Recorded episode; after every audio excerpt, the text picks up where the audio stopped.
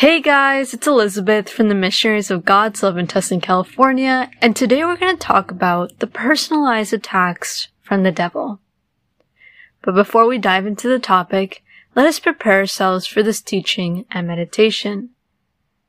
I invite you to find a quiet place to sit. Strain your back, relax your shoulders, and take a deep breath in.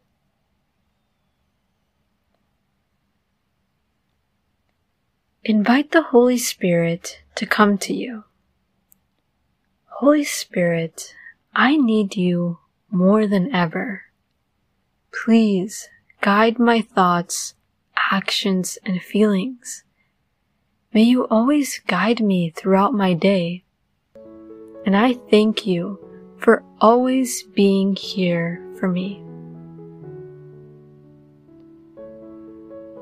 The devil has the goal to steal the children of God. He wants to move people away as far as possible from God. And unfortunately, he has been very successful. A lot of people are becoming more atheists and more people just don't believe in God or even question God or want to measure God. They just don't have any belief in God anymore or trust.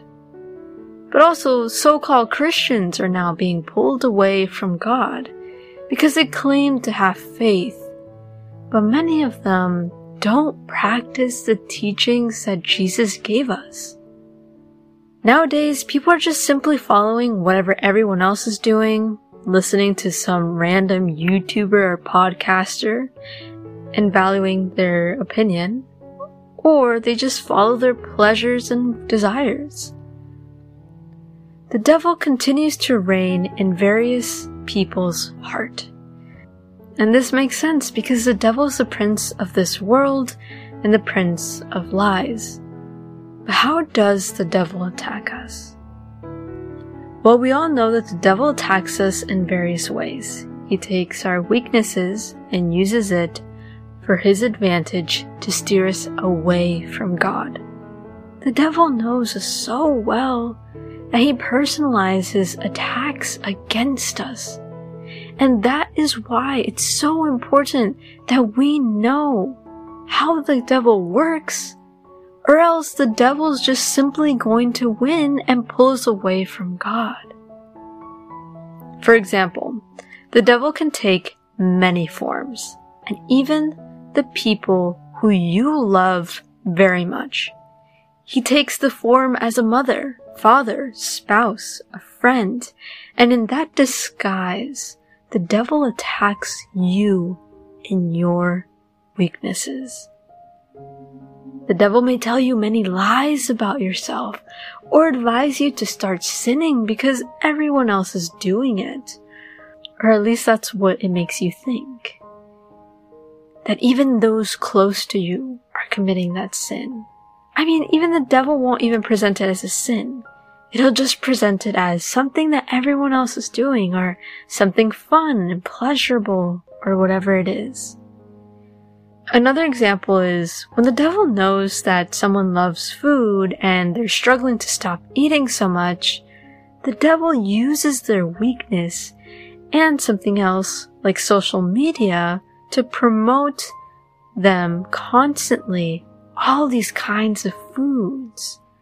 And sometimes then the person be, is so weak that they just fall into gluttony and they just eat a lot. The devil is very clever and presents himself in forms that are extremely persuasive, rational, and attractive. Even the devil tempted Jesus with what he loves and cares for the most. What is that? Jesus loves God and wants to spread the word of God to others. Let's look at how the devil tempted Jesus, which is in Matthew chapter 4. Jesus was very happy to be the Son of God. However, Matthew 4 verse 3 reads, the tempter came to him and said, If you are the Son of God, Tell these stones to become bread. Here, the devil is using the fact that Jesus enjoys being the Son of God and trying to get him to use his gift to go against God, the gift that God gave him. He was trying to get Jesus to prove that he is the Son of God. Another example is the devil knew that Jesus wanted to spread the word of God. He knew that it was important for him to spread the word to many people.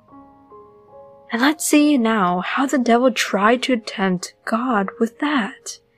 In Matthew 4 verses 5 through 6 reads, Then the devil took him to the holy city and had him stand on the highest point of the temple.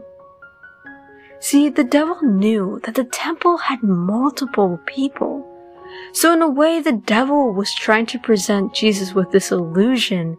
He was trying to help him to spread the word of God. But really, it was just an illusion. The passage continues to read, If you are the Son of God, he said, throw yourself down, for it is written, He will command His angels concerning you, and they will lift you up in their hands, so that you will not strike your foot against a stone.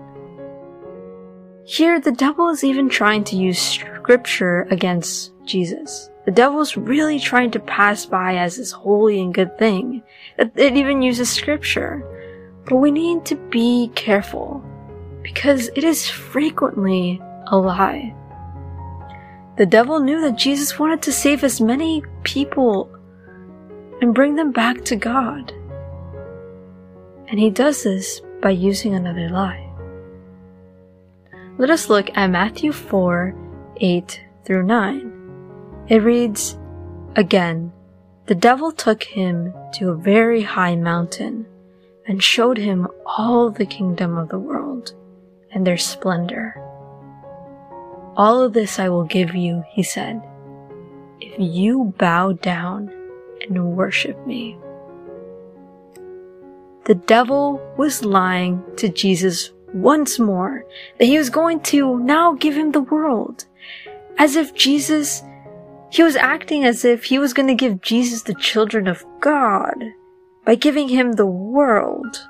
But in reality, that is such a big lie because the devil doesn't even own the world and could never give Jesus that.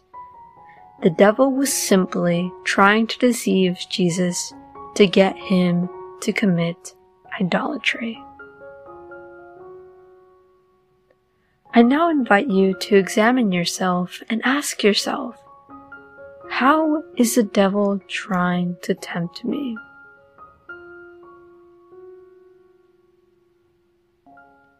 With what or with who? And am I falling for them? Tell God, Speak to me, O Lord, for your servant is listening.